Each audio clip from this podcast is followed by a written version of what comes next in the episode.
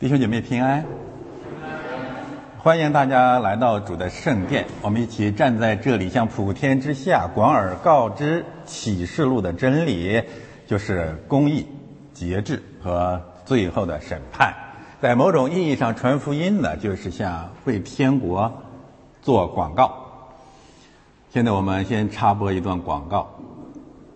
朋友，你想下地狱吗？你想遭雷劈吗？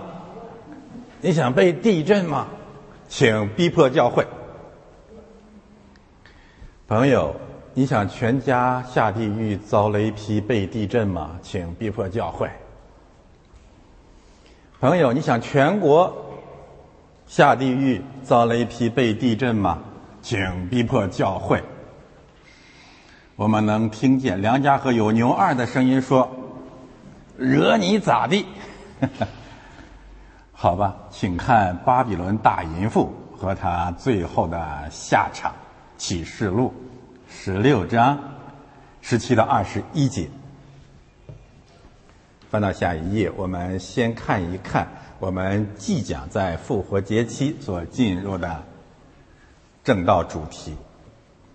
实际上呢，《启示录》十六章十七节。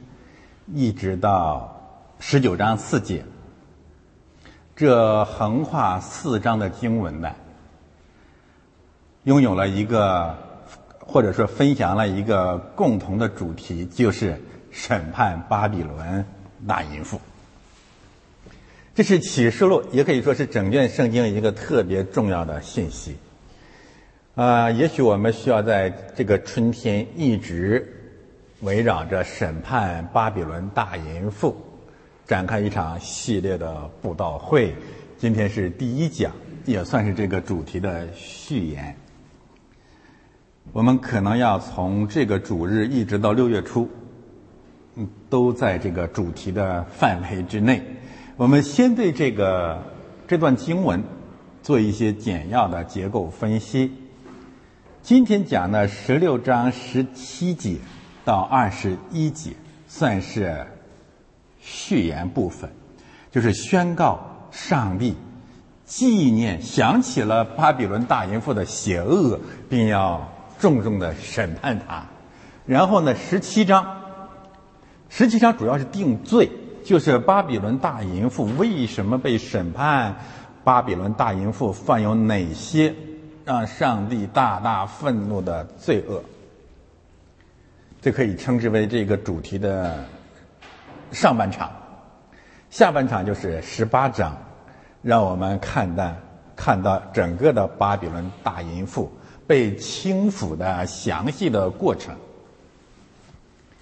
最后十九章一到四节，我们为上帝最后审判了、轻抚了巴比伦大淫妇而感恩赞美神。所以这是一个非常完整的叙事结构，主题就是审判巴比伦大淫妇。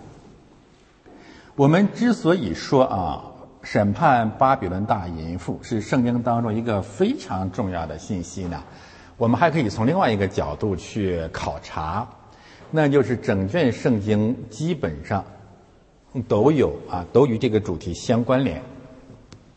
以创世纪为例。大家回头看《创世纪》，《创世纪》有这样一个结构，那就是开篇的地方，神在建造夏娃。我们曾经讲过，夏娃是创造真正的高峰。亚当流血建造夏娃，代表基督流血建造教会。但是呢，在《创世纪》结束的部分，我们发现了与夏娃或者与教或者与心腹。对立的一个妇人，那就是波提法之妻，那是大淫妇，她是如此的恨约瑟，她有一定的权势，在波提法之妻身上预表了大淫妇一些基本的特质，所以在创世纪当中，我们已经看见了心腹和淫妇的对立，启示录可以完全与之平行。在启示录开篇的地方，七间教会，我们可以说是第七天或者连续七天建造的高峰是基督的心腹。在启示录开始和结束的地方，有一个平行的信息，就是耶喜别大淫妇到巴比伦大淫妇。那么，记着这样的一个结构分析呢，我们其实能够看见圣经当中啊，有一个极其深刻的爱恨情仇。借着这种心腹和淫妇的对立，让我们真的理解什么是神的爱。这个爱达到了一个什么地步？凡谈过恋爱的人都知道。然后我们也呃重新去思想，神的爱一定会带着恨，那就是对淫妇的恨。或者我们说，淫妇首先恨心腹。你只有理解了淫妇对心腹的恨。你才能够明白上帝对淫妇的恨为什么是公义的。那么用什什么来充分实现了、展现了淫妇对心腹的恨，以及上帝对淫妇的恨呢？巴比伦大淫妇这个概念。今天既然是序言，所以我们需要一点时间呢。对巴比伦大淫妇做一些神学上的阐释，我们重点讲两个概念，六个字，两个概念。第一，为什么是巴比伦？第二，为什么是大淫妇？为什么是巴比伦呢？纵观整卷圣经啊，关于巴比伦，实际上有三重述说，都是极为重要的啊。第一从关于巴比伦的述说呢，就在创世纪。可以说，创世纪有三章都在讲巴比伦。创世纪第九章、第十章、第十一章形成一个交叉结构。第九章最重要的是一场婚约，上帝与诺亚的子孙订立了一场婚约——彩虹之约，并且谈到了流人血的血必被人流，同时也谈到了。动物，我们讲过这个啊，可以某种限度的成为人类的食物。按照这样的一个语境，巴别之父的父，他祖宗就出现了，那就是韩。韩的后裔是宁禄，到了创世纪第十章，宁禄建造了大城，就是巴别。包括巴别大城，而那里面同时强调，宁禄是耶和华面前一个英勇的猎户。猎户上溯到创世纪第九章，动物是动物的问题，回去看我们创世纪的讲章吧，我我不展开说了啊。大城向下带出了十一章巴别塔事件。所以，第一重述说关于巴比伦的，就是巴比伦大城和巴别塔事件。巴别塔、巴别城，从神学上来看，它最重要的邪教教义是什么呢？实际上就是肉身成道。我们谈过，所有的异教和所谓的基督教共享了这样一种。邪教的教义，就是用泥土做砖，竟然可以登天。我们知道，泥土做的砖，泥土做的人，人可以上天。嗯这是普世价值啊！这是与道成肉身针锋相对的普世价值。一直到约翰福音一章四，呃，约翰一书第四章。使徒约翰就是写启示录的启示录的这位使徒约翰说，不承认道成肉身真理的都是邪教，都处于邪灵啊。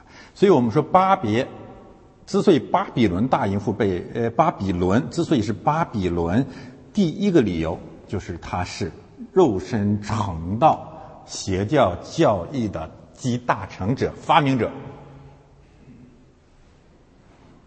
第二重述说，到了历史书，我们没有办法把所有的经文找找出来，大家自己看相关的讲章或者自己检索圣经啊。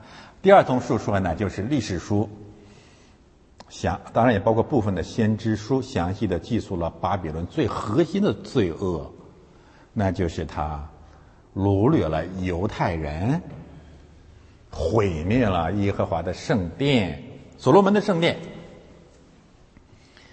用当下的话来讲，就是逼迫教会。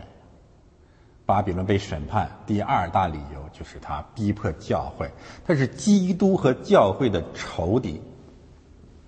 这是第二重述说，第三重述说在相关的先知书当中，我们要特别注意一些先知，特别是我所谓的四大先知，怎样论巴比伦和巴比伦王。比如先知以赛亚指着巴比伦王告诉我们，他是魔鬼的代言人，他。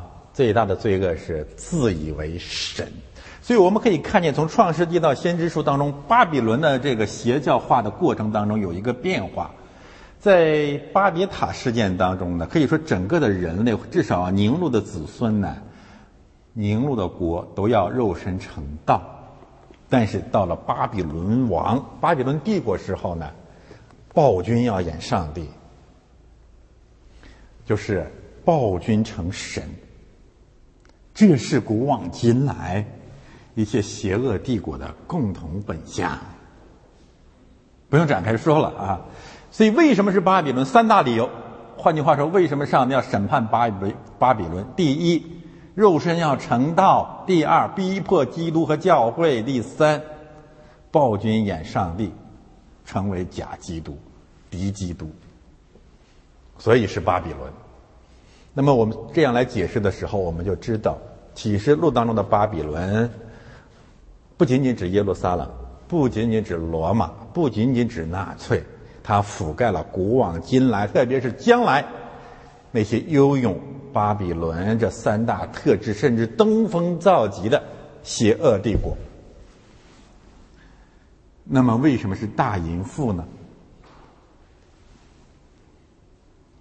淫妇就。完了还要大，那就是不是一般的淫妇啊，是非常非常的淫。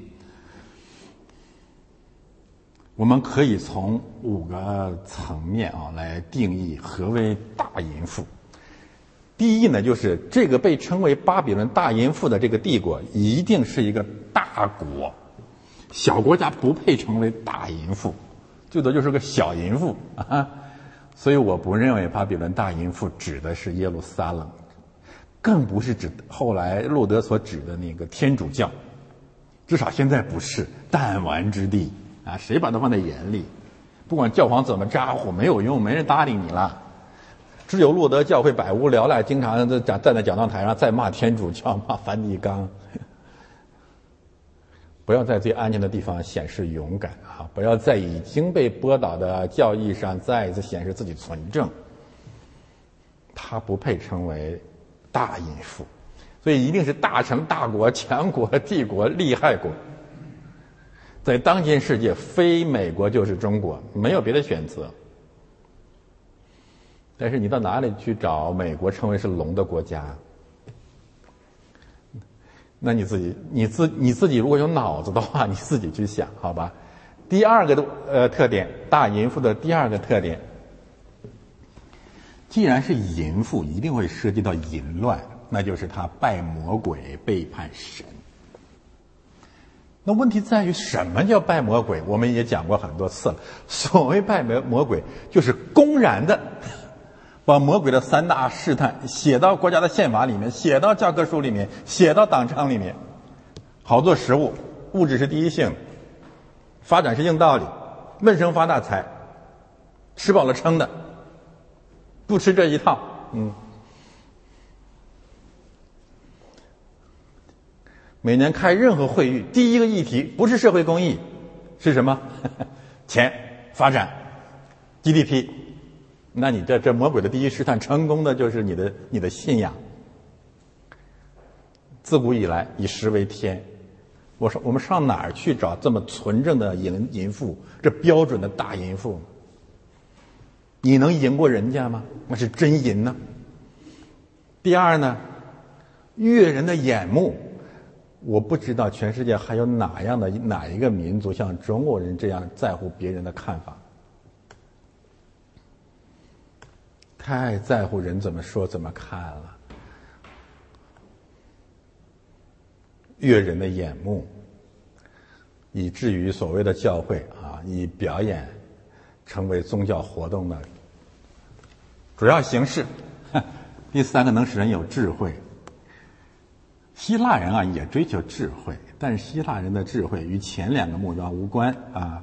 亚里士多德、苏格拉底讲的是对的啊，它不是一个实用的智慧，哲学是一个非实用性的智慧，但是蛇的试探是另外一种智慧，是围绕着食物和人际关系展开的智慧，以至于很多基督华人基督徒信圣经，想在里面找智慧，找人生的智慧。已经是世界上最奸诈的、最奸诈的族类，我求求你们了，好吧？还要在圣经当中学的更奸诈啊，更高人一等的智慧。所以，大淫妇一定是彻底的侍奉魔鬼三大试探的种种族、国家或者民族，对吗？为此，他背叛了神，成为淫妇啊。第三个方面呢，大淫妇一定是绝不悔改的，才称之为大淫妇。那小淫妇都会悔改的，小淫妇有可能悔改，至少你看妓女拉合悔改了，对吗？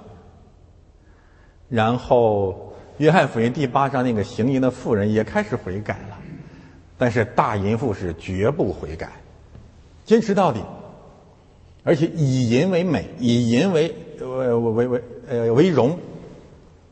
绝不悔改，所以称之为大淫妇啊。比如一波迪法之妻，为此会采取很多的暴力来掩盖自己的淫行。第四个方面，所谓大淫妇，那就是他不仅败坏一个家庭，他不仅败坏一个民族，他不仅败坏一个世代，他不仅败坏一个国家，他要败坏普天下的人，他要不忘初心。他要把地球都淫了，他要到处撒币，让所有的人为钱的缘故出卖良知、出卖信仰、出卖教会、出卖人格、出卖家庭、出卖自己的民族，以意淫啊，就先天下之淫而淫，后天下之淫而乐啊，这是一个伟大的淫妇。淫乱天下的人被称为大淫妇。第五个方面，这个大淫妇已经已经淫到什么样的地步了呢？最后或者从始至终，他恨教会。他一定一般的淫妇不会逼迫教会，大淫妇一定是逼迫基督，仇恨基督，最后逼迫教会。从上台那一天开始，一直到死，都以基督教为仇敌。呃，亲爱的弟兄姊妹，你你你怎么理解他为什么这样恨基督教呢？我告诉你，有这么几个特别特别符合心理学的原因。第一，就是淫妇最恨心腹，那种仇恨呢，可以说不会结怨，因为心腹的存在对他就是一个挑战。我我以前跟大家问问过大家这样一个问题，你你你想一想啊，一九四九年开始吧，那你往前你可以推到清呃叫清清末，就历代的中国领导人，他们有一个从来没有变过的意识形态是什么？以美国和西方为真正的仇敌，其他都是骗人的啊！就是从骨子里面认为美国是敌人，虽然美国帮助中国人打了抗日战争。而且诚实的人知道，总的来说，美国人对中国是不错的，但是就是恨美国。谁说也没用，没有办法。什么反美教育，我们从小都受这套教育。这种恨，基本上就是淫妇对心腹的仇恨，没有道理啊，讲不清道不明，而且从不结怨。这种淫妇的心智，像瘟疫和毒瘾一样。败坏了一代又一代在中国生长的儿童，太可怕了。第二个原因是什么呢？教会呀，只有真的教会是真的指责他们与魔鬼行淫，那他当然生气，一定会恨教会。第三个方面，这种恨用圣经上的话来讲，就是如阴间般的残忍。其实我们可以在生活当中的常识里面认识到这种嫉妒、这种仇恨，这是种嫉妒而产生的仇恨。这很难了，这很难悔改了。这种阴间般的仇恨，直到他们下到阴间。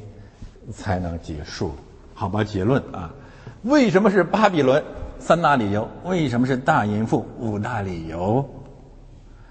那么，这种又巴比伦又大淫妇的邪恶的帝国，在整个人类的历史当中，我可以告诉大家，它是无敌的。呃，怎么说呢？叫大大淫无敌，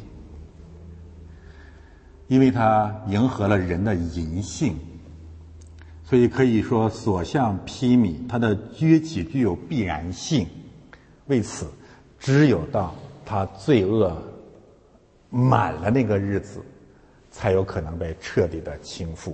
而启示录十六章结束的部分，让我们看到。它的末日终于到了。现在我们来看今天的正道经文。经文不长啊，五节经文。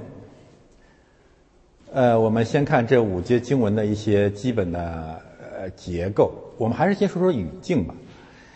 呃，全面的理解呢，第七晚对大淫妇巴比伦的审判呢。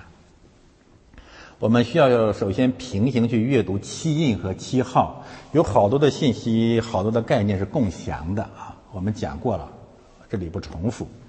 但是提醒大家，也可以去参考一下七日。为什么要参考七日呢？创世纪第七天创造完的时候，神说一切都完工了，都成了，可以平行这里的成了，也告诉我们呢，上帝要重新创造天地。第七晚终结了巴比伦大淫妇之后，新天新地。才会到来，啊，这是平行的信息。另外，这里面特别谈到了雹灾，而且描述的相对比较详细，所以呢，至少你要回到出埃及记的雹灾当中去。但是我要提醒大家呢，旧约圣经关于雹灾有好多其他的信息也非常非常的重要，告诉我们为什么要下雹灾，雹子主要打击的是哪样一些罪人。好的，现在我们来看这五节经文的结构，仍然是交叉结构。十七节，我们看到的是什么呢？看到的是上帝在圣殿当中，在他的大声音当中，在他的宝座上说，宝座说，声音圣殿说成了。结论就是，仍然是那位神，就是用神说重造天地的。神，那不仅如此，他是在教会当中胜过大淫妇，让我们就看到了主耶稣的允许说：“我要把我的教会建造在这磐石上，阴间的门，阴间般嫉妒的残忍不能胜过他。”换言之，十七节强调的就是神说，并在教会当中胜过仇敌。那么与之呼应的是二十一节。二十一节除了讲述用雹灾消灭仇敌以外呢，特别谈到了人的话语，就是人就亵渎神。神说和人说，神在神说当中审判人，人在人说当中亵渎神，这让我们看到，直到末世，大淫妇也没有悔改。十八节主要强调的是地震，这是一场大地震，有闪电，有地震。这是一场大地震，对地对地的审判，对地的审判，再没有地震更是审判了，对吗？然后二十节平行的信息让我们看见，全地都被审判了，但是无人悔改，对吗？中间聚焦了巴比伦大城和列国的城被审判的核心信息，并告诉我们审判的理由是什么？是神的愤怒临到了。我们需要强调一个简单的概念：启示录这段信息，尤其让我们看到，基督徒至少啊，一定要放弃一个约定俗成的加尔文主义的、现代主义的、科学主义的谎言，那就是这一切都是自然现象。我们今天说的更彻底一点，没有自然现象。自然现象是因为你那个逻辑半径太短，你别不要以为我们不知道你讲那套逻辑，我们的意思总永永远远是在这个逻辑外面有个终极性的力量，那就是神的手段。好的，现在我们来把它分解一下，我主要分成三个部分来讲：十七、十八节、十九节、二十二、十一节。好，我们先看第一段。这两节经文合并在一处吧，我们也是呃讲起来方便一点。第七位天使把碗倒在空中，我重点说说空中，空中要审判谁呢？以父所说二章二节，空中掌权的，自以为很高的啊，通天塔、巴别塔、空中花园，这个世界上所有的自高之辈、飞龙在天的邪教之徒，首先被审判。所有自高之士都要夺回，使之都顺服基督，而且也让我们看见天使把碗倒在空中，也意味着这场审判，地上再高再高的、高到空中去的势力都无法阻挡，因为这个审判是从天上降下来的，世人不能奈何你，但神可以。那么神是怎样审判的？我们再一次强调一下：神说和殿中的宝座说，恨教会还有一个原因，他们的灵啊，可能真的是知道，对这个世界最终最终的胜利，一定是借着教会实现的。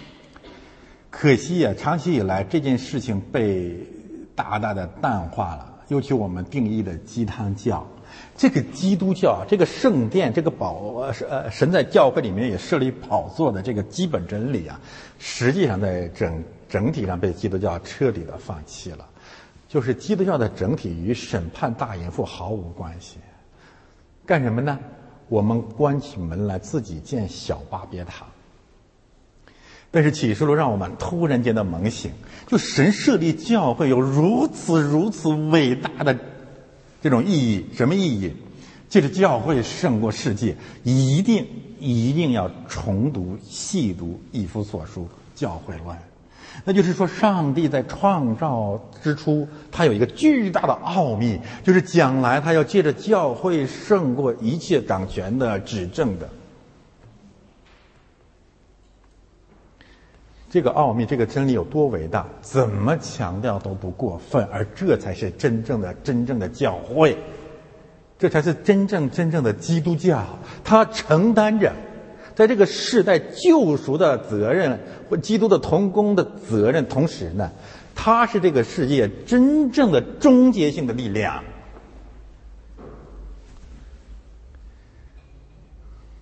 好好讲教会论。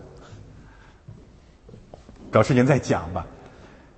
只是从圣殿里面传出的声音说成了。我们可以换个角度来讲，离开了教会的历史和国家，从来都没有成功过。对罪恶、对淫行的胜利，从来没有成功过。他们只是换一种方式，起于魔鬼行淫而已。饥饿成习，一代更比。一代银成了，还有另外一个平行的信息，大家可能想到了。除了创世纪一到二章一到三节那个安息主日以外呢，安息日以外呢，那就是约翰福音十九章主耶稣钉十字架的时候，这三节经文反复都说成了，成了，成了。那么那个成了和这里的成了平行在什么地方呢？世人最大的罪恶是杀死了上帝的儿子。我们换个角度来讲，就是逼迫了真理。当人类连神的儿子都已经杀害的时候，这个世界的罪恶已经满了。神有格外的怜悯，那个时候让在基督里面成了救恩，双倍的成了。你杀了神的儿子。神又借着他儿子的呃受难成成全了救恩，仍不悔改，最后就成了你下地狱全部的充分的理由。约翰福音第一章十四节还有一个成了，道成了肉身，住在我们中间。这个成了也让我们看到，上帝在世界里面成就他的旨意，这是他不变的旨意。他让他的儿子两次进入世界，就是为了成就他关于世界的一个救赎和审判的计划。绝对不要传一个与这个世界无关的上帝。那么，神怎样来终结世界的呢？声音、闪电、雷轰、地震四个方面。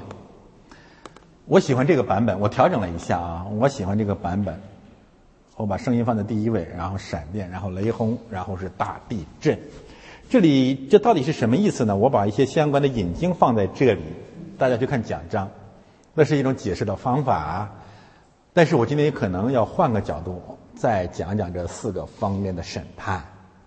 放到下啊，换到呃呃不不要换啊，放到下一页。我现在看最后这一句话呢，就是进一步的强调大地震。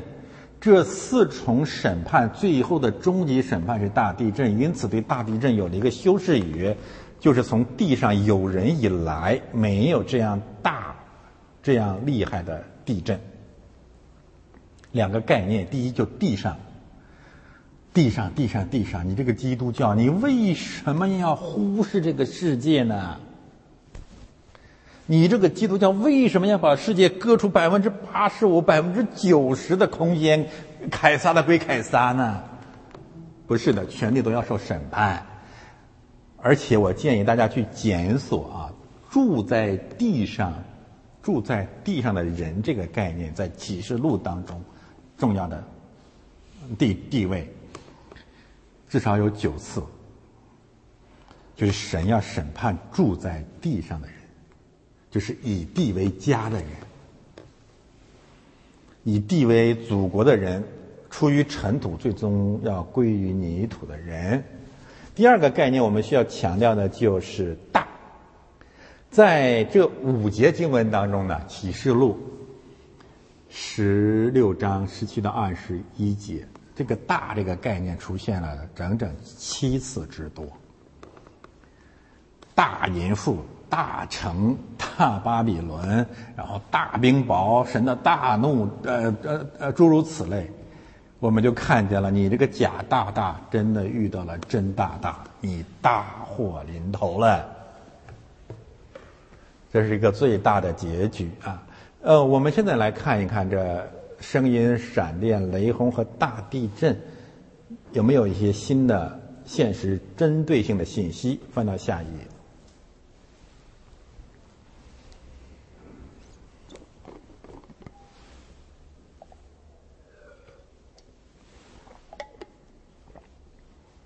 检索这四个概念呢，在圣经当中当然有众多的经文啊，我只是选择呃一些和我现在要讨论的话题有关的四段经文，依次的对应声音、闪电、雷轰和地震。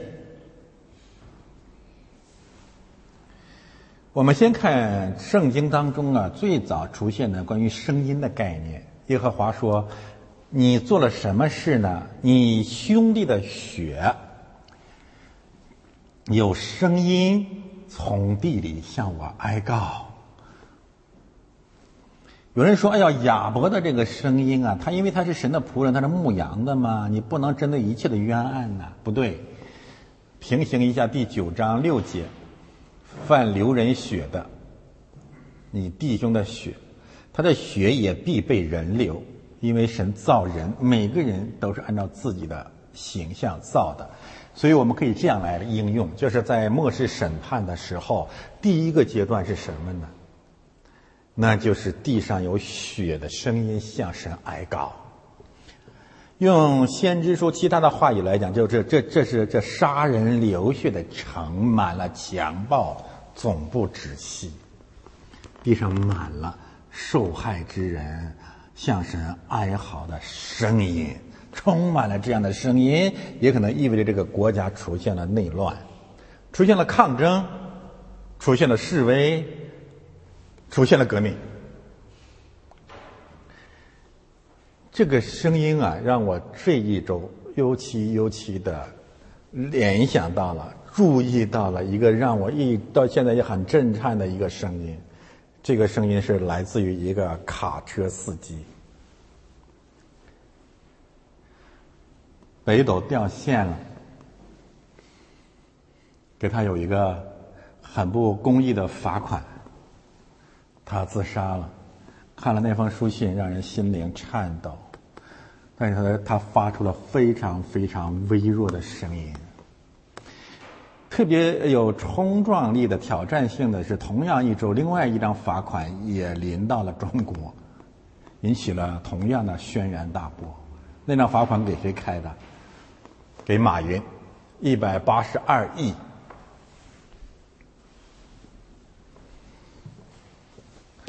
马云有没有声音？有声音。马云扑通一下就跪下了啊！太好了，罚的好，罚的真好，嗯。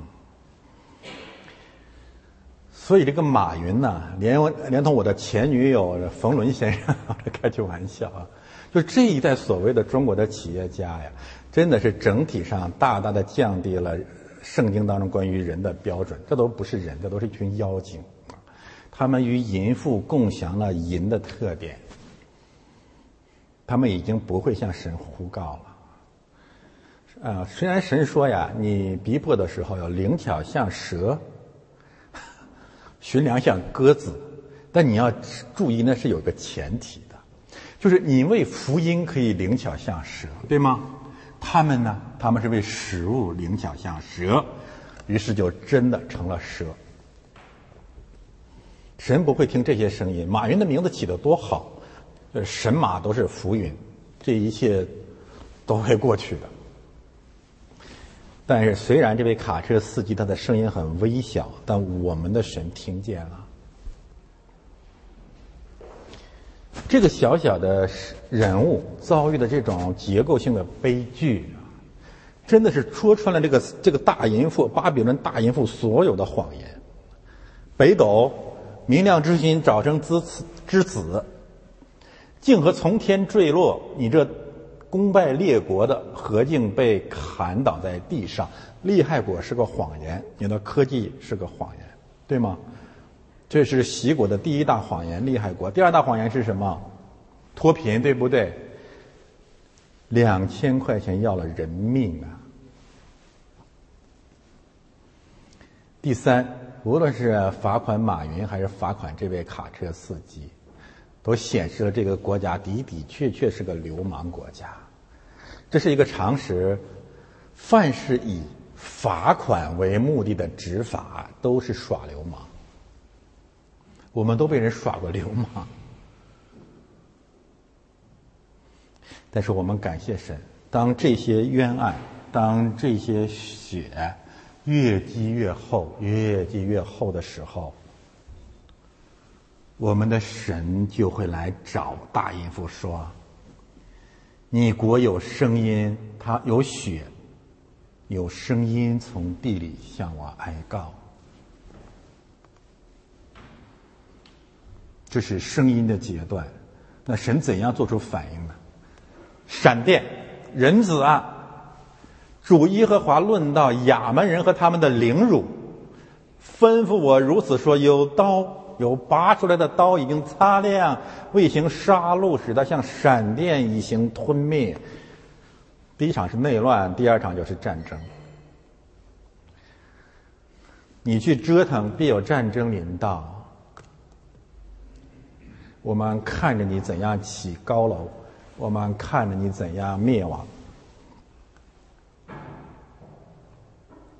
我们呃这些日子在一直在唱彭霍菲尔的那个全能美善的上帝。大家知道吗？这首诗歌实际上从哪里来的？诗篇第九十一篇啊，反复的去读。诗篇第九十篇呢，摩西之歌。诗篇第九十一篇就是这首赞美诗，它让我们看见神最后要怎样的为他的百姓报仇，保护他的子民，消灭法老。啊，这是平行的信息，而那场消灭对法老的消灭，主要借助于一场突如其来的战争啊，将他的军队和马匹全部都覆盖在洪涛之下。第三第三场审判是什么呢？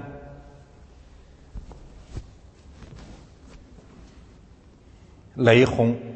万军之耶和华必用雷轰、地震、大声旋风、暴风，并吞没的火焰向他讨罪。这里的他特指谁呀？以赛亚书这里面用了一个专有的名词，叫亚利伊勒啊，我不解释了啊，它实际上就是指耶路撒冷。这是什么意思啊？就是在巴比伦大淫妇。压伤了、凌辱了、杀害了千千万万个底层人物，如卡车司机这样的罪恶之后呢？鸡汤教授，我们要顺服掌权的。耶路撒冷在巴比伦大淫妇当中有罪，所以第三章审判，我们可以这样来来来来比喻，就是神以万军雷霆的态势审判了他的。所谓他的教诲，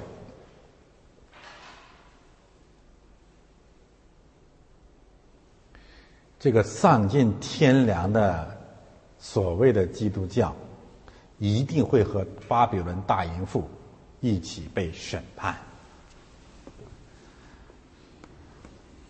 我看呃注视到这个雷轰的时候呢，我特别想到了这些岁月。这些日子里面，从头到尾，或者说从开始一直到今天，坚持反对、攻击、污蔑、诽谤我们讲道台有政治信息的那些败类，特别是看到这个卡车司机死的时候，我再一次的想起了他们。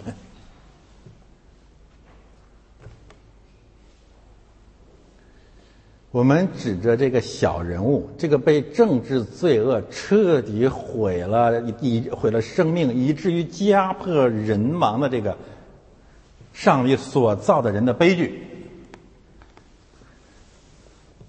我们可以去咒诅所有反对所谓政治信息的亚利伊勒们，就是这些假基督徒们。我不管你是。赵家人还是北大人，我不管你是林恩派还是福音派，我不管你是你们才东正教还是你们才路德宗，我奉主的名咒诅你们，或者说，我们可以用加拉太书这段经文去咒诅他们，无论是我们是天上来的使者。若传福音给你们，与我们所传给你们的不同，他就应当被咒诅。我们已经说了，现在又说：若有人传福音给你们，与我们所领受的不同，他就应当被咒诅。换言之，所有无视。卡车司机，这个被政治罪恶像碾死一只蟑螂、一只蚂蚁、一只蝼蚁一样，这种政治罪恶，无视这种政治罪恶的所谓的基督徒，都配得上帝以雷轰的方式对他们的咒诅，当遭雷劈。求神把他的教会从这个雅利伊勒所遭遇的雷轰当中呢，进一步的拯救出来。继续刚硬，继续污蔑、毁谤、攻击、搅扰、拆毁所谓讲政治的讲道台。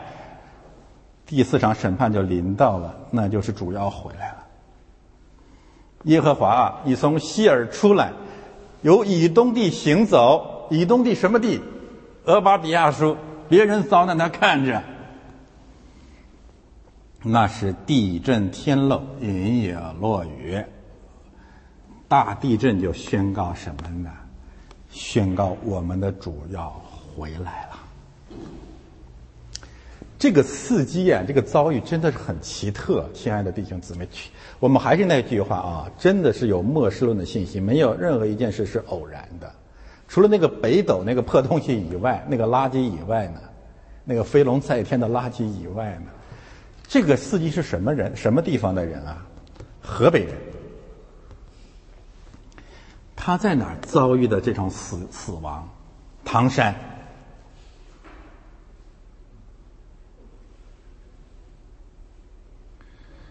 所以我们真的是为我们这个民族，真的是特别特别的绝望。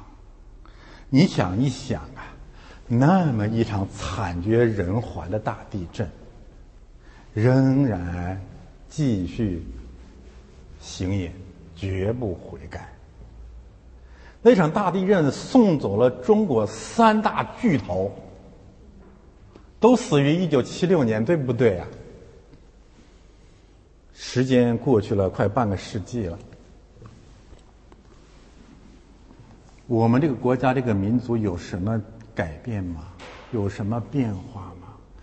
亲爱的弟兄姊妹，也许你觉得我今天话说的有点极端，你去展开这个卡车司机的信，你要还有一点点良心尚存，你还真的以为自己是神的儿女，是基督徒的话，你就会说：“主啊，愿你的雷鸣再如万军加到那国的头上。”求主怜悯，会悔改吗？翻到下一页，那大城列为三段，列国的城也都倒塌了。神也想起巴比伦大城来，要把那城自己烈怒的酒杯递给他。这节经文呢，实际上让我们看见所有的那些天象和灾变啊，最终的目的是为了毁灭这个地上邪恶的轴心、邪恶的中心。那就是巴比伦大城。实际上呢，这个审判是对全地的啊。你看第一句话，巴比伦大城列为三段，然后列国的城也都倒塌了。大城，我检索了《创世纪》里面一些重要的城市的概念，大家回去自己去考察吧。我提醒一下是什么呢？除了该隐建了第一所大城以外，除了我们看到了城市文明与圣坛的文明，亚伯拉罕建坛，该隐建城，诺亚建坛，诸如此类啊。宁路建城，我们看到了城市文明与圣坛文明，城市文明与教会文明的对立以外呢，我们还看到什么了？我们还会看到城市的文明一直是神的审判的对象，尤其在在哪里呢？大家检索一下索多玛城覆灭的信息，你会吃惊的发现，城这个概念在整个索多玛覆没的过程当中是连篇累牍，那不是偶然的。为什么上帝对城市文明有如此大的一个愤怒？或者说，这个城市文明为什么就是个大淫妇的文明呢？我今天提醒大家思考一个常识啊。随着这个城市的高度的发展啊，特别像中国这种无神论的国家，我问大家呀，你这个城市里面如果没有教会，你这个城市的发展的结局是什么？你这样一想，你会觉得非常非常的震撼。什么？那就一定是个银窟。城市是什么意思？就是罪人的聚集，高度聚集的地方，对不对？两种城市，战争的堡垒，靠靠的是杀戮建立起来的屯屯兵之处，屯儿大屯子啊。另外一种呢，商业集散地，靠市场和交易产生的城市。换句换句话来讲，就是杀人和说谎建立起来的魔鬼的巢穴。我们不是极端啊，就是一个城市如果没有教会，如果城里面没有圣坛，这个城市最大的危机是没有办法处理罪恶，你明白吗？没有办法处理罪恶，最后的结局一定是以罪为美。所以这个城市一定最后会成为巴比伦大城。巴比伦大淫妇，为此我们也能够看到，为什么要加倍的传福音？为什么亚伯拉罕进入迦南诸城，在整个城市文明蓬勃发展的时候，一定对着埃城、对着伯特利、对着城市要建立帐幕、建立圣坛的？我们的神太怜悯人类了，太伟大了，只有他知道，这个人类聚集之地如果没有教会的话，他们最终的结局就是下地狱。为什么要做 CSMP？不要贪者见贪，太重要了。所以我们发自肺腑的说，这是我们能够为我们的民族唯一能做的有意义的事。我们的生命，我们信主时间太短了。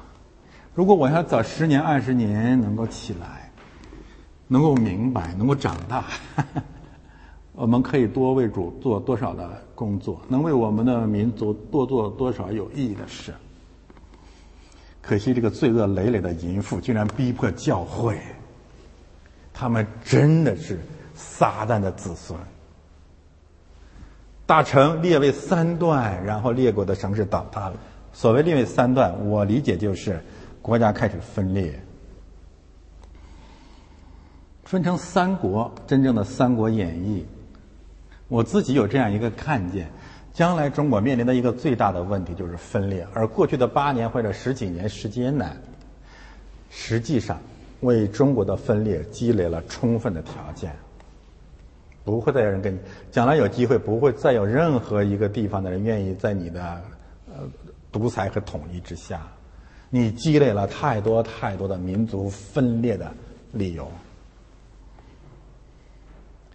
当这个大帝国分裂之后，列国的城也都倒塌了。那些被他淫乱的天下的列国，也纷纷的像耶利米、耶利哥一样向内塌陷。整个城市的文明借着巴比伦大城的分裂，借着列国城的倒塌，我们看见的是什么呢？就是人类文明的终结。这场大瘟疫给我们看见了一些苗头，文明停顿了。那些呃雨后春笋般建立起来的现代化的城市和高楼，会有一天轰然倒地，会有这样一天的。你不用说战争，你就看水资源的枯竭就好。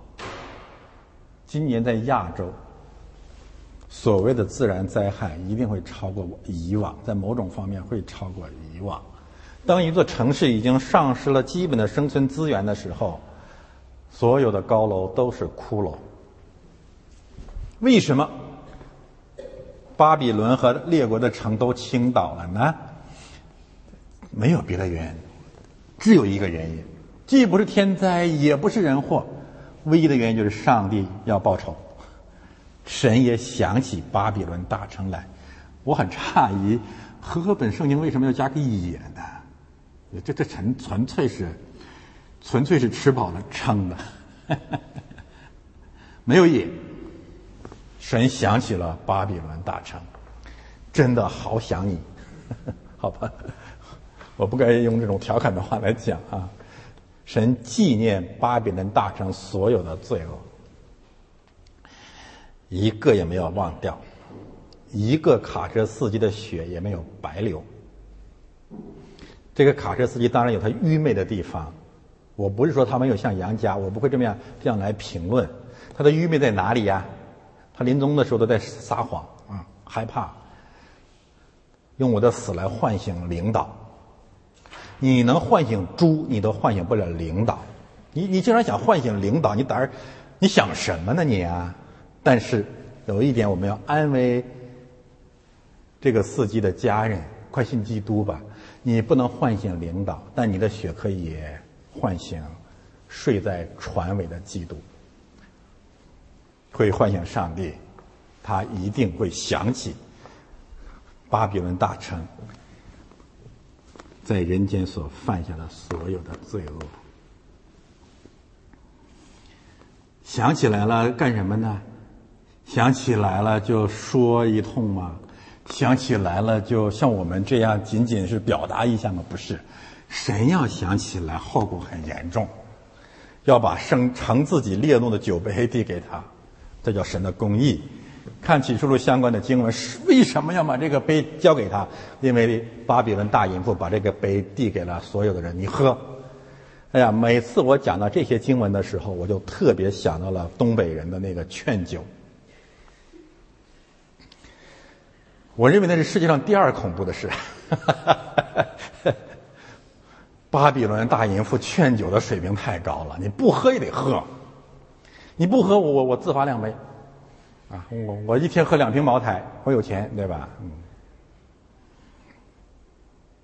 巴比伦大淫妇就这样让天下列国的人都灌得东倒西歪，上帝太是上帝了。最后说：“你别自罚两杯，把它喝干了吧。”你能喝多少？巴比伦大淫妇说：“一直喝。”那好吧，喝吧。神是公义的，你怎样？灌别人，你最后就怎样被灌。我这里重点要强调一下，什么叫神纪念巴比伦大城？翻到下一页。神纪念巴比伦大城。刚才那那个呃 PPT 的切片里面呢，有先知书，特别是耶利米书一些经文啊。就是神要报复巴比伦，为什么报复他？有几大理由啊，这里不重复了，大家可以看讲章。我这里想从神的纪念呢这个核心的经文啊，谈一谈报应的问题。换句话说，所谓神纪念这个人、这个国、这个巴比伦大淫妇的罪恶，就是神要报应他。报应啊，报应。这个词被佛教给弄烂了，以至于很多基督教都不敢谈报应。为什么呢？因为基督教鸡汤教要谈爱，你谈报应，他们说要爱；神说要报应，他们说要爱。愿神报应他们吧。呃，佛教把报应弯曲最厉害的就是轮回。我不展开批评佛教了啊，我要强调的是。圣经报应是圣经真正的真理啊，也是圣经的核心真理之一。神是报应仇敌的神。综合整个圣经当中检索，你就检索和合本报应那个词就行，好吗？你就能搜出一大堆经文出来。这些经文可以归结为三类，让我们知道神报应什么样的人。第一类人就自以为神、骄傲的人。就是巴别塔，狂妄、自以为神的、自自义自神的人要遭报应。所以，亲爱的弟兄姊妹，这真的是让我们特别特别别的知道，神吩咐我们谦卑是为我们好。我最近讲过一句话啊，可能很多人觉得很扎心。我说，一个人一旦以为自己是什么，你就什么都不是，这是真的。有人以为我这是矫情，说我死不瞑目，是因为我真的知道后果有多严重。我就求神啊，永永远远把我把我变成一个非著名的相声演员，啊，千万千万啊！因为我们知道谁都受不了那种自义自神的试探，所以第一个审判的对象就是自义自神的骄傲的人。自以为是名目的人。第二一个，那就是抵挡基督、逼迫教会的人，神一定报应。这这铁板钉钉的事，这是铁的法则。所以为什么开篇我说你想下地狱吗？神一定为教会和他的仆人。啊，我把这个第二和第三放放一块儿讲啊，就是抵挡基督、逼迫教会，神一定为他的儿子报仇，神一定为他的仆人报仇，神一定为以色列报仇，神一定为教会报仇。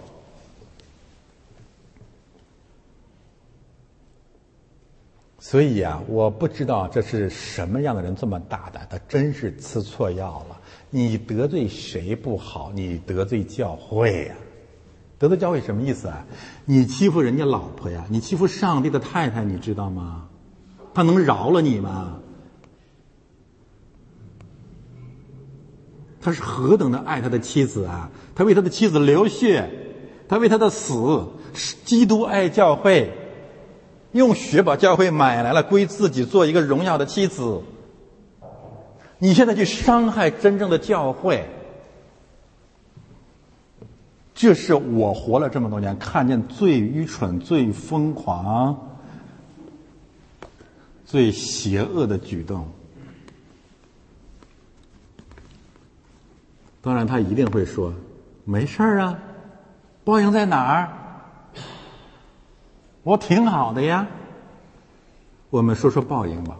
我们还是讲讲什么叫报应，什么是圣经当中的报应呢。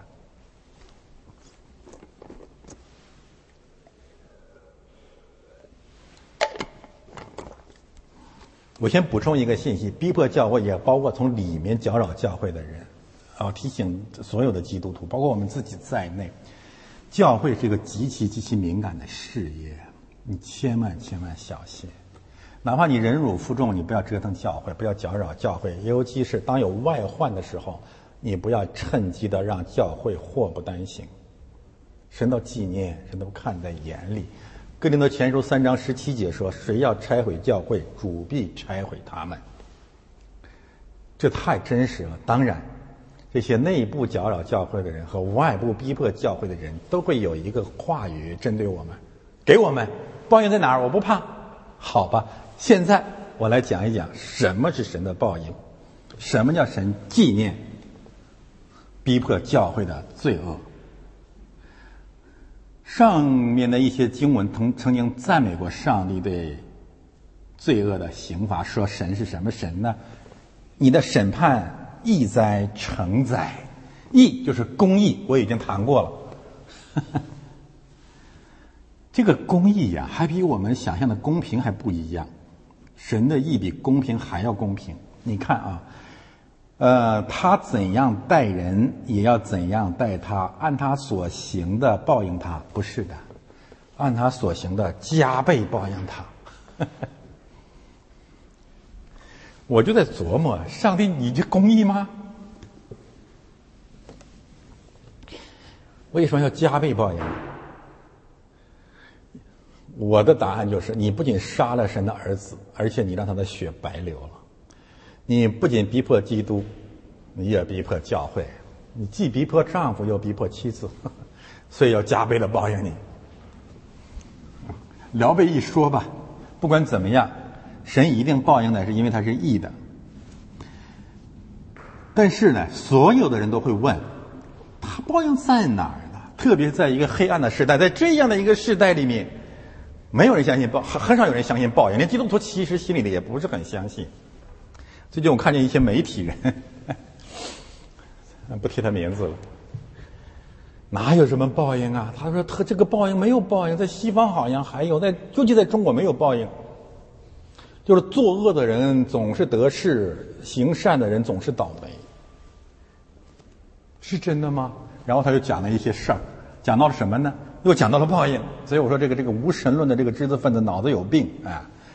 他怎么讲呢？他说：“看来还是有报应，怎么有报应呢？”他就讲到了周恩来没有无儿无女，邓小平的儿子高位截瘫，毛泽东几乎没有正常的后裔，剩下的子子儿子和孙子非傻即捏。他说：“看来这是有报应的。”后面说的是事实啊。毛新宇是我人大的校友，当时我们都住在学三楼。有一次我们呃擦肩而过，人大的宿舍不是很宽。那个时候，我这个反动的思想已经开始萌芽，但是毛泽东的这个像一座巨大的、像一座大山压在我的头上。然后有一天，我从下面往上走，毛新宇从上面往下走，我们擦肩而过，二马一错蹬的时候呢，他刮了我一下，把我刮一趔趄。我说谁这么大一块头？哎呦，我发现一个一座大山下去了，轰轰咕咚咕咚咕咚咕咚往下走，又胖又肥又高又大啊！高当然谈不上多多高，反正很壮。那个时候我心里就由衷的，那时候还不不不是不认识神，不懂圣经，但是我觉得他把我头上的一座大山带走了。那个时候我想到的就是报应。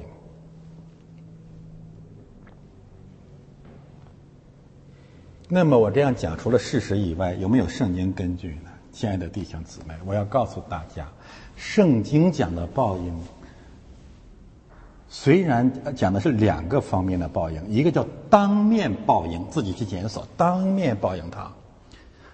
用佛教的用语来讲，叫什么叫现世报？但是我要告诉大家，神的报应太狠了。神的报应叫什么？叫把你的罪孽。报应在你后裔和子孙的怀中。这一天啊，这一周我检索这些信息，我真的是毛骨悚然。我就想起希伯来书十章三十一节说：“落在永生神的手中是可怕的。”所以就说成灾，真的是神诚实。这个报应太真实了，真实的令我们站立。圣经根据呢？我们看《创世纪》当中有一节极具挑战性的经文，我相信很多人真的是不明白，甚至质疑。《创世纪》九章二十五节，诺亚说：“迦南当受咒诅。”一大串对吧？迦南要给亚夫的后裔做奴仆，要给闪的后裔做奴仆。当时就有人问我，其实我们讲过相关的道理，我今天展开来说一说，诺亚为什么要咒诅迦南呢？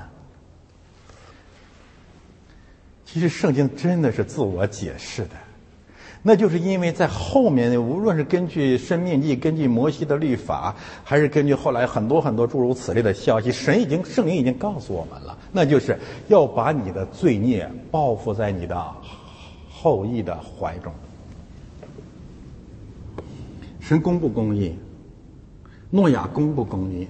这是什么意思？神真是狠，我打了引号，真是狠。韩羞辱了谁？有人解释啊，诺亚当时事实可能是有有房事，或者和他的妻子，或者呃和什么在一起，不知道。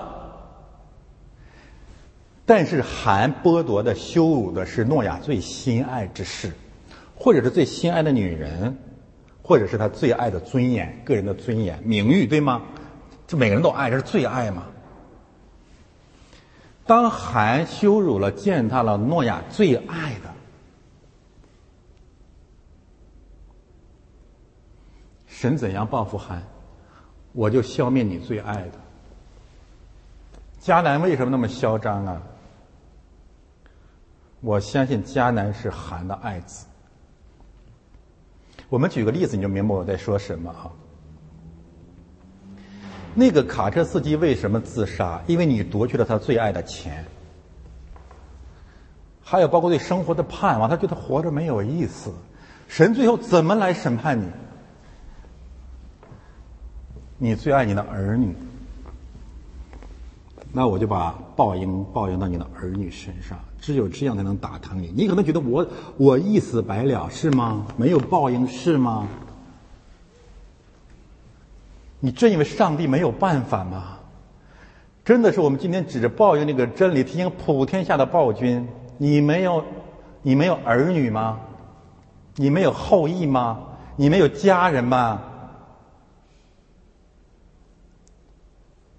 真是不知好歹，不知死活。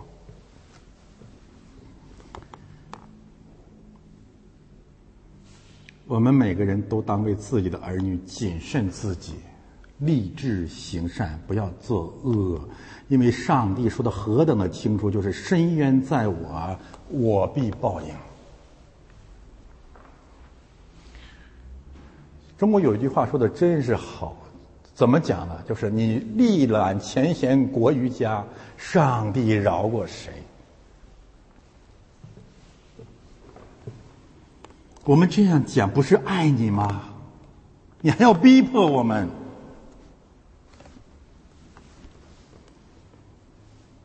看看相关的经文，《以赛亚书》三十四章八节：“耶和华有报仇之日，为西安的争辩有报应之年，不是不报，时候还没有到。为西安争辩，为教会争辩，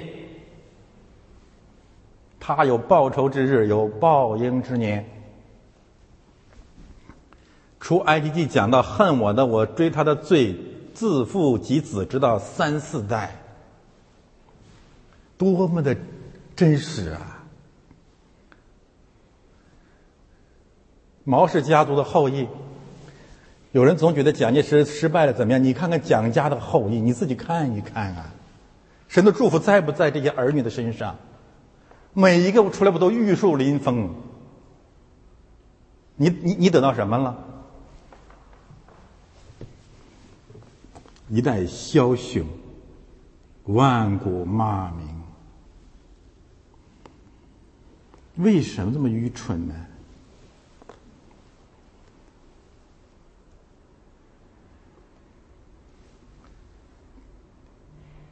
有人可能人本主义的人可能会质疑：“哎呀，他的儿女有什么责任？这公平吗？他的父亲的罪责应该归到他父亲的头上，为什么要让他儿女来负担呢？”我要告诉你，上帝没有不义。为什么？因为他所报复的儿女。神预知他本身就不是什么好东西，他一定同样罪恶累累。不用说别人，你看毛新宇讲讲的是什么话？他在干什么？他自己按罪当法，没有不义。以赛亚说六十五章六节说：“要一同报应在他们后人的怀中，我要把他们所行的量给他们。”看两句话的意思对吧？把他父母所行的量，呃，祖宗所行的量给他们，然后呢，把他们自己所行的再量给他们，是不是这个意思？没有不义。耶利米书说：“你施慈爱于千万人，又将父亲的罪孽报应在他后世子孙的怀中。”注目观看世人一切的举动，为要照告人个人所行的和他做事的结果报应他。我们感谢神拣选了我们，为什么？因为这是对我们最爱的儿女最大的爱了，对吗？让我们凡事谨慎，谨慎再谨慎。我们曾经也罪恶累累，我们也不断的犯罪得罪神，但是当神怜悯的时候，他怜悯了我们，我们开始悔改。虽然我们的祖宗也是犯罪，虽然我们自己也犯罪，但我们的儿女被饶恕，为什么呀？那就是自负及及子，直到三四代。但是如果爱他的呢，祝福到千万代。我们都有悔改的机会。马纳西大部分时间是个混账的坏王，对不对？但是你看他第三代的儿女，约西亚就是一个好王。马纳西的罪孽并没有完全掳掠他的儿孙，每个人还是有重生、重新生活的机会。所以这个机会从何而来呢？怎么可能重新开始呢？大家告诉我答案，最简单的答案：教会嘛？没有神在地上建立的教会，我们祖宗我们就会一样的充满我们祖宗的罪孽吗？所以教会是何等何等的重要啊！所以为什么神在殿中和他的宝座上用大声音来宣告他的公义、节制和最后的审判？第三个问题，报应为什么还没有到？我都等不及了。其实圣经讲了三个理由，至少有三大理由，三个三节经文，十五章十六节，为什么还有没有报应到他头上？因为亚摩利人的罪孽还没有满，你继续去折腾吧。第二个理由，彼得后书三章九节，神的审判还没有临到，是因为神愿万人得救，不愿一人沉沦，他的怜悯。第三个理由，启示录六章九到十一节说。你们要稍等片时，因为被杀的圣徒的数目还没有满。从这三个角度，我们再一次的感感慨：意在我们的神。但是结论就是，神一定报应，迟到。三个理由：报应两个方面，当面的报应和报应到后世的怀中。我信这经，一天比一天更信，所以求神，让我们让我自己，让我们今天所有坐在教堂里的弟兄姊妹，为自己为儿女的缘故，立志行善，远离罪恶，因为他真爱我们，如此的爱我们。就着这个信息呢，我现在讲一个比较实，呃。比较实际的话，更实际的话题，疫苗的问题，已经有一个月了，两个月了，就不断的有人问我要不要打疫苗。我回答了又问，啊，回答又问，好吧，我我我在这里再集中的讲一下，而这个话题和报应的话题有关联。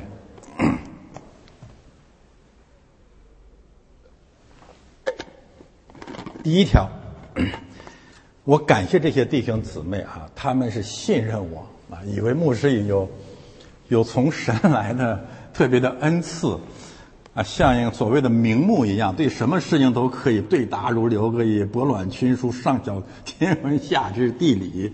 但是对不起，亲爱的弟兄姊妹，让你们失望了。我对这个疫苗完全外行，我不知道，我不知道怎么给你出主意。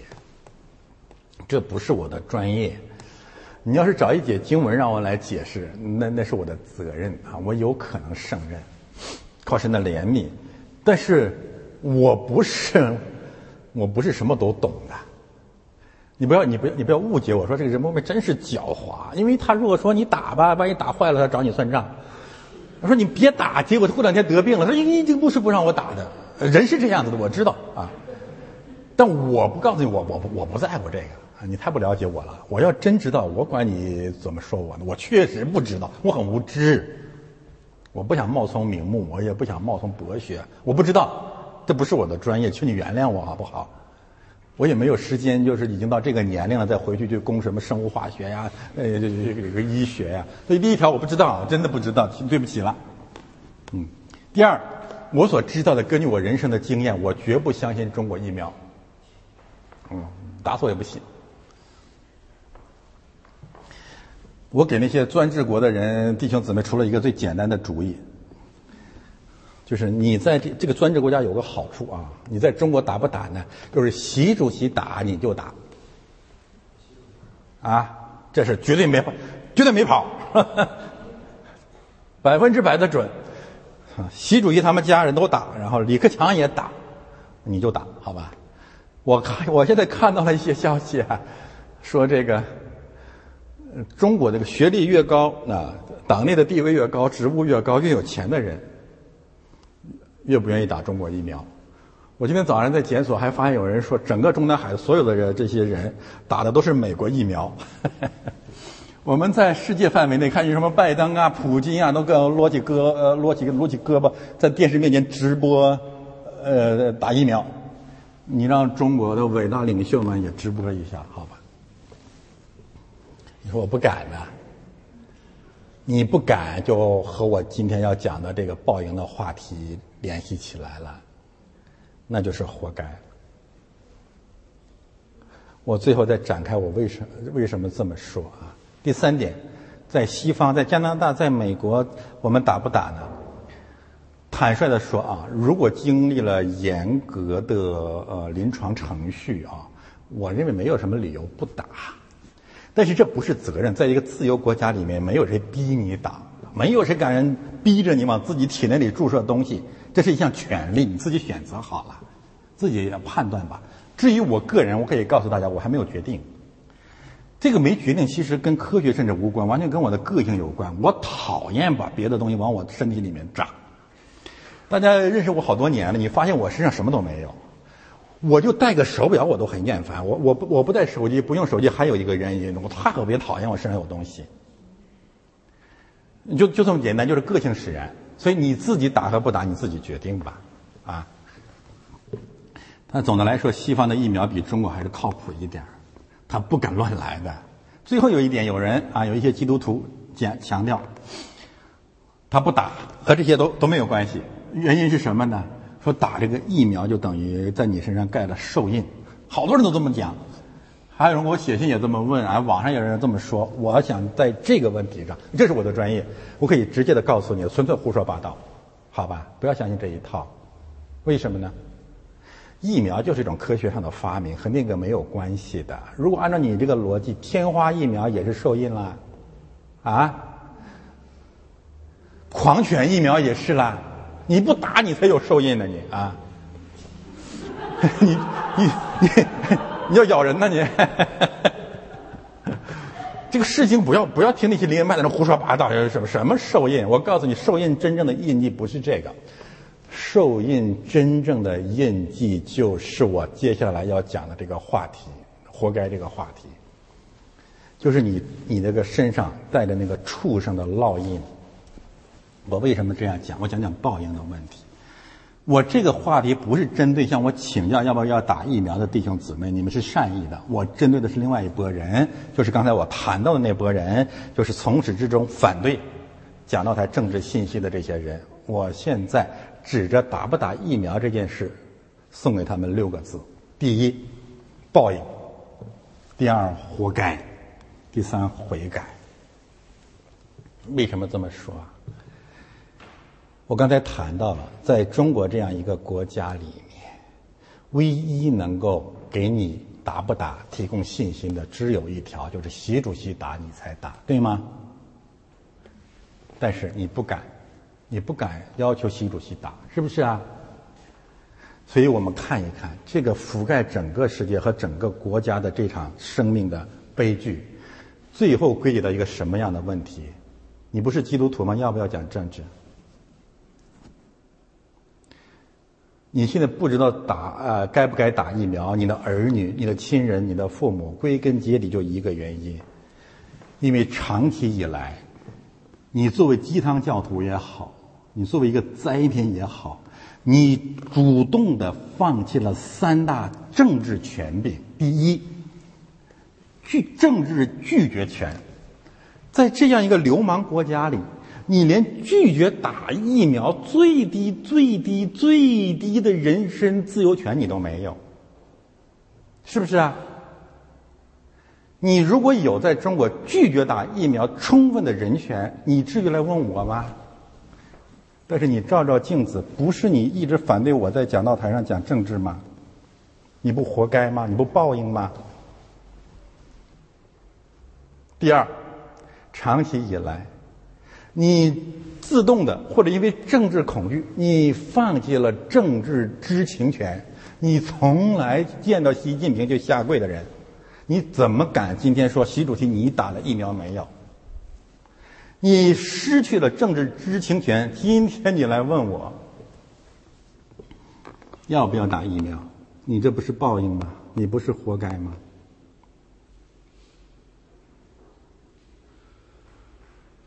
你为什么？那么我辛辛苦苦这么多年在这里面，特别是最近两三年讲所谓的政治信息，不是因为真的爱你吗？你会悔改吗？第三，你这个问题非常生动的坐实了，你就是一畜生嘛，你就是一个没有灵性的畜类。为什么这么说呀？因为长期以来你放弃了上帝在创世纪一章二十六到二十八节，借着他的创造所赋予给每一个人的基本权利，就是治理这地，管理空中的鱼、鸟、海里的鱼和地上的走兽。你变成了什么人啊？你记着鸡汤教主流的反政治的邪多邪教，所谓的主主主流的教义，你变成了什么？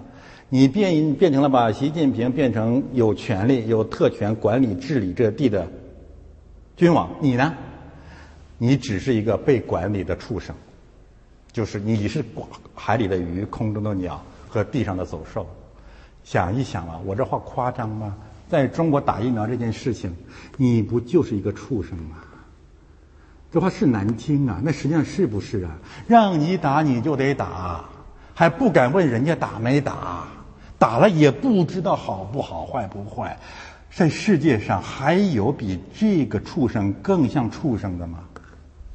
但是我还是那句话，这不是你长期以来拆毁、攻击、妄 毁谤我讲道台讲政治信息应该得到的报应。但是还是那句话，你知道今天会悔改。你会向我道歉吗？你钻进了山洞了吗？你去了人家东正教了吗？你去了人家真正路德宗了吗？照着镜子问自己和自己儿女一个问题：这疫苗打还是不打？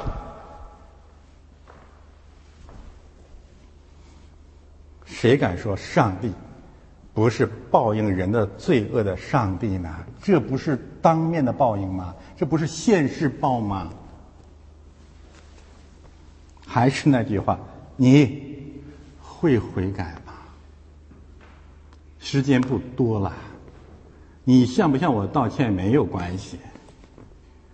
你向自己、自己的儿女道个歉，今天、现在，更向我们的神。就是那个创造了万有，并吩咐每一个人有平等的管理海里的鱼、地上的走兽、空中的飞鸟的那位上帝，由衷的认罪悔改，求他再给我们新的生命，让我们远离这场瘟疫。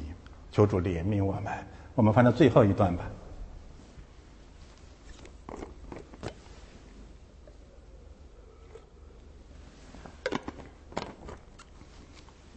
不悔改，各海岛都逃避了，众山也不见了。看到这，真是让人哭笑不得。一个方面，审判是不可抗拒的，全逃了，你跟上帝去打呀，不要战天斗地吗？没有，一场大地震都滚蛋了，狼狈逃窜，狼奔使徒。但是第、第二个方面，第一个方面无人悔改，呃，无无人抗拒；第二个方面无人悔改，全逃了。你站在那里跪下来呀！你像马云一样扑通的跪下，我错了，你说的对，没有啊。关于种海岛和种山的问题，大家可以参考奖章相应的信息，我不展开说了啊。让我们看到的是，直到最后最后的审判，没有悔改。这里面给我们回答了一个很深刻的问题：上帝为什么一定要设立地狱？你是上帝。你你设身设身处地的想一想，你怎么办？没有办法，都到这地步了，都是呃，就有史以来最大最大的地震了，还是没有用，没有人认罪悔改。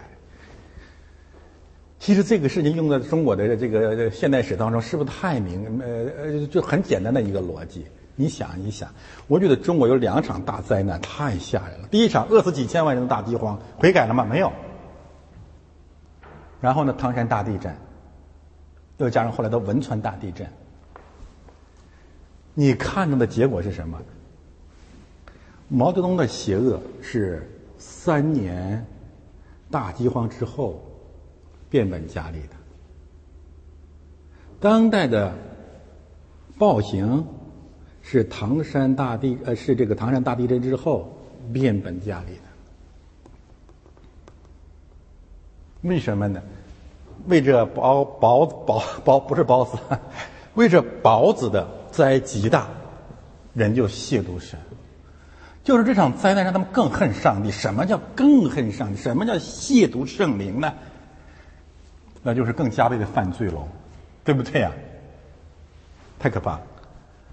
然后我们看看这雹子吧，又有大雹子从天落在人身上，每一个约重一塔连德。这里注释很有趣啊，注释就一塔连德约有九十斤。我我我多重啊？我我有九十九十公斤吗？我不知道，嗯。反正就像我这么大的重量，我砸你身上了啊！这哪里是薄啊？我我没有数学概念啊！啊，像周英那么重吧？反正就是比较重。这才 那也受不了啊！像从天上掉下来的啊，嗯，直线下来的。这哪里是下包子？这是陨石雨啊！哎，砸成什么样？这得，然后大家去检索这个包子的这些概念。哎，我不去简单的呃详细的去讲了。就是天上下包子，打的是什么人？为的是什么罪？结局是什么？但是总而言之，那个等着天上掉馅饼的人终于等到了。那下的不是馅饼啊，是是是是包子，嗯，天包啊，天包之重。我想这些信息，我重点说一说逃避这个概念。这个概念啊，不仅仅覆盖暴君啊，覆盖巴比伦大淫妇，覆盖我们过去的诸般的人生。我们是一个逃避、逃难、逃进基督里来的逃民。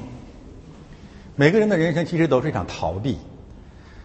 但是今天我们借着真理才会知道，这场逃避真正要逃的对象其实是上帝。但人类的愚蠢在这个地方。你说上帝在天上坐着呢，你往哪里逃？所以诗篇第二篇有句话，真是特别有趣啊。那坐在天上的人必发笑。但是人仍然在逃，逃到了二零二一年的春天。翻到最后一页吧，我们看看他们怎么逃的。回答一下问题吧。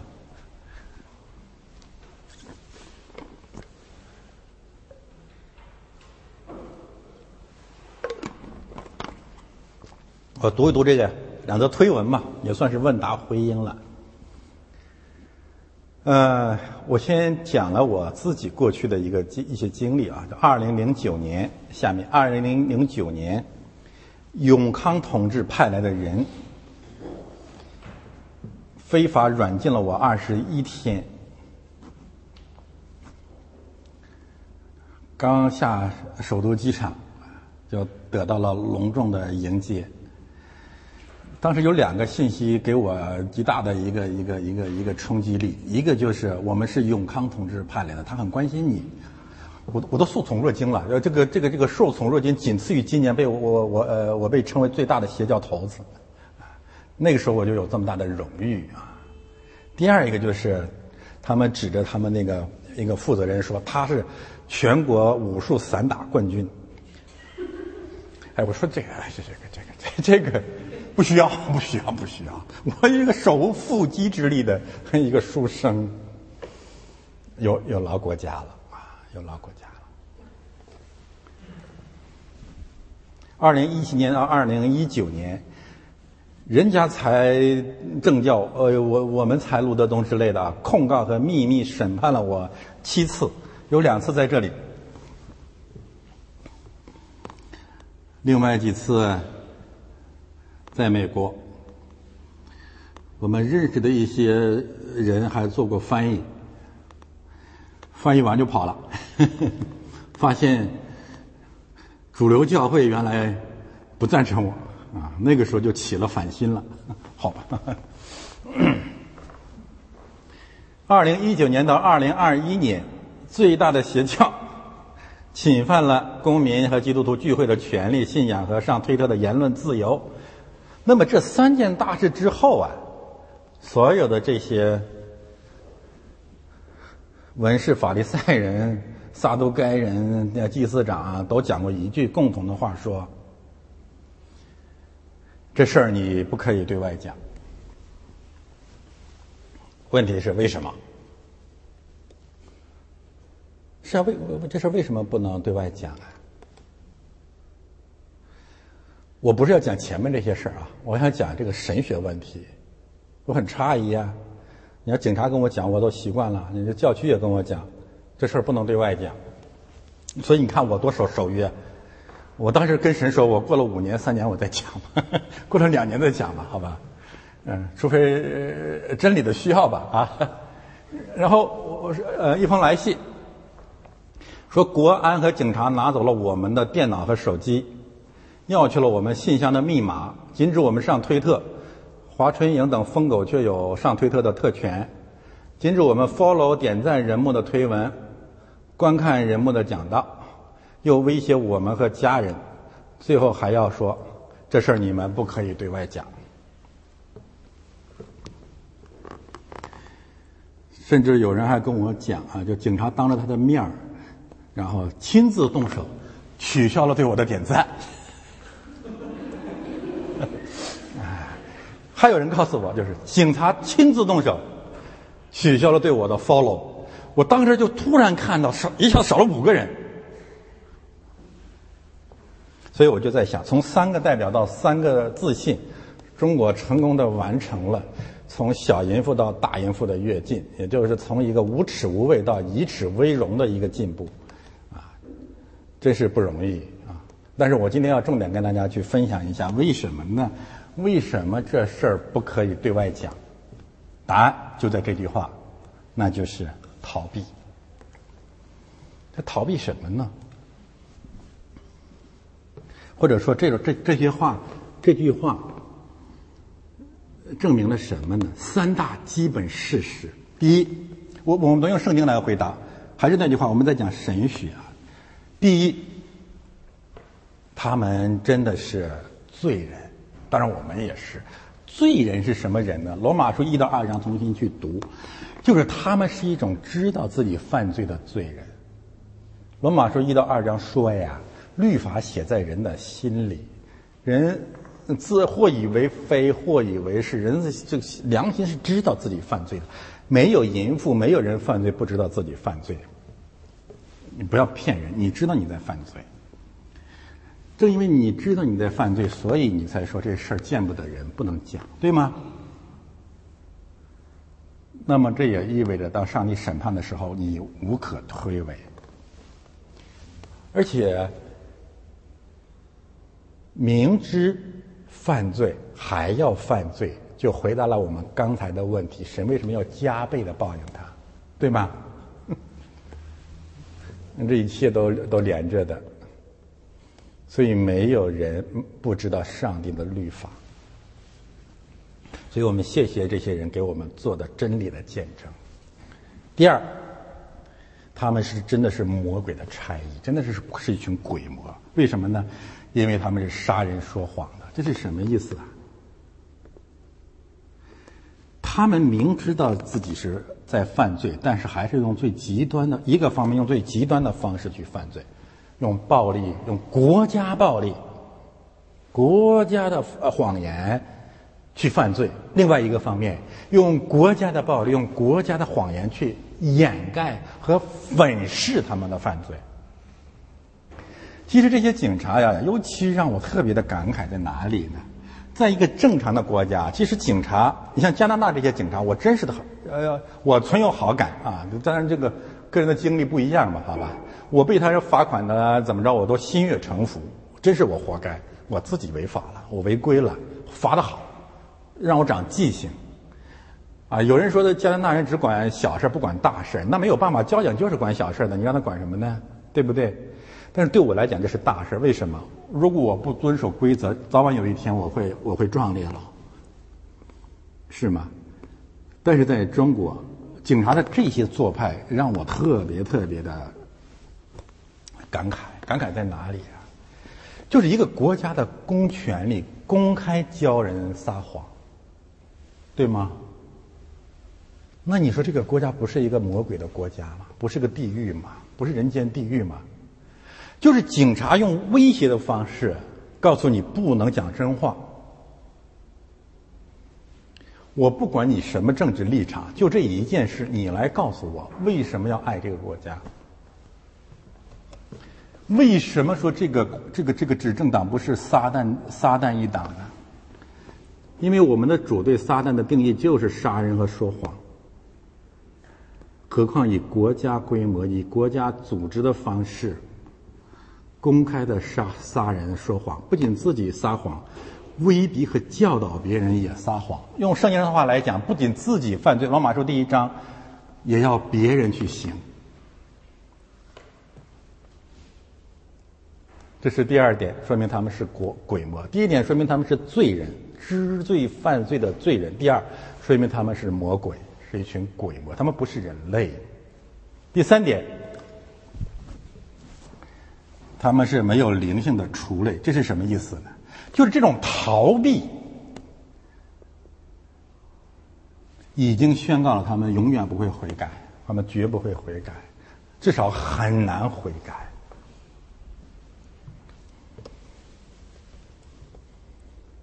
不能悔改的生命是什么呢？彼得后书二章十二节，就是没有灵性的畜类，生来就是要被宰杀的。是不是绝对的这么决绝呢？我们希望不是。翻到最后一页吧。我喜欢诗篇一百三十九篇第七节、第八节。我往哪里去躲避你的灵？我往哪里去？躲避哪里逃？躲避你的面。我升到天上，你在那里；我若下到阴，在阴间下榻，你也在那里。所以，我们的教会呀，告诉我们自己，也要告诉这些魔鬼的差役：你没地方逃啊，多可笑啊！好，你这事儿你不要对外人讲。是的，所有人都不知道，但只有一位听见了，你就倒霉了。这位叫上帝。你就是压低嗓音，你把你那个监狱修在世界上最后、最后、最高、最高，上帝还是听见了。你你怎么办呢？你这不下耽误功夫吗？还有那个那些五毛啊，还有一些网络流氓，哎呀，我要注册一个马甲到网上去骂人不没？没有用啊！上帝知道你是谁啊？我说我我不知道，哎，其实我根根据你那个做派，我还真差不多知道。但是你不是信上帝吗？那上帝知道啊，所以你圣经讲，你不要做暧昧之子，你要做光明之子嘛。从来没有见过这种蠢货，神知道。不要再学亚当，躲在园中的树木中，躲避耶和华的面。然后上帝，你你问上帝，那我怎么办？上帝给了我们两个答案，《创世纪》七章七节，诺亚就同他的妻子、儿子、儿妇，不要报复到你家人身上，怎么办？一同逃进方舟，躲避洪水。你不要躲避我们，你你要躲避上帝。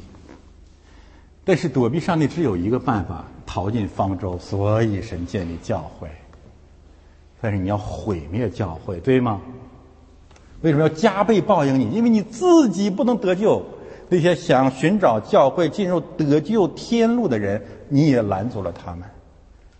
所以报应双倍的报应你，报应在你儿女的怀中，岂不公义吗？第二个出路，你吩咐以色列人说，要照着我借摩西所晓谕你们的，为自己设立逃城。我们可能救不了别人了。我们自己逃吧！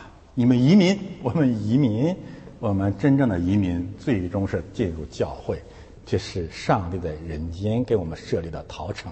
但是核心的真理，这两个方面的事实，总结为马太福音十一章二十八节：凡劳苦担重担的，这个不是指你扛二百斤麦子啊，当然那个二百斤麦子也挺沉的啊。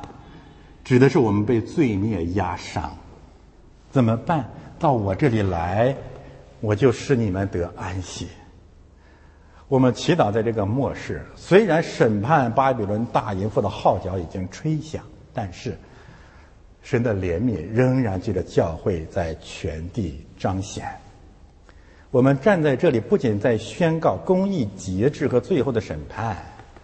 我们在这里也在宣告，我们主怀有怜悯和慈悲的护照，那就是犯劳苦担重担的人到他那里去，他必使我们得安息。我们一起来祷告。天父，我们感谢赞美你，在今年的主日当中，你再一次的兼顾了你的教会，并求属祝福我们今天的见证，去祝福更多的人。愿你的安息与你的百姓同在。奉我主耶稣基督的圣名。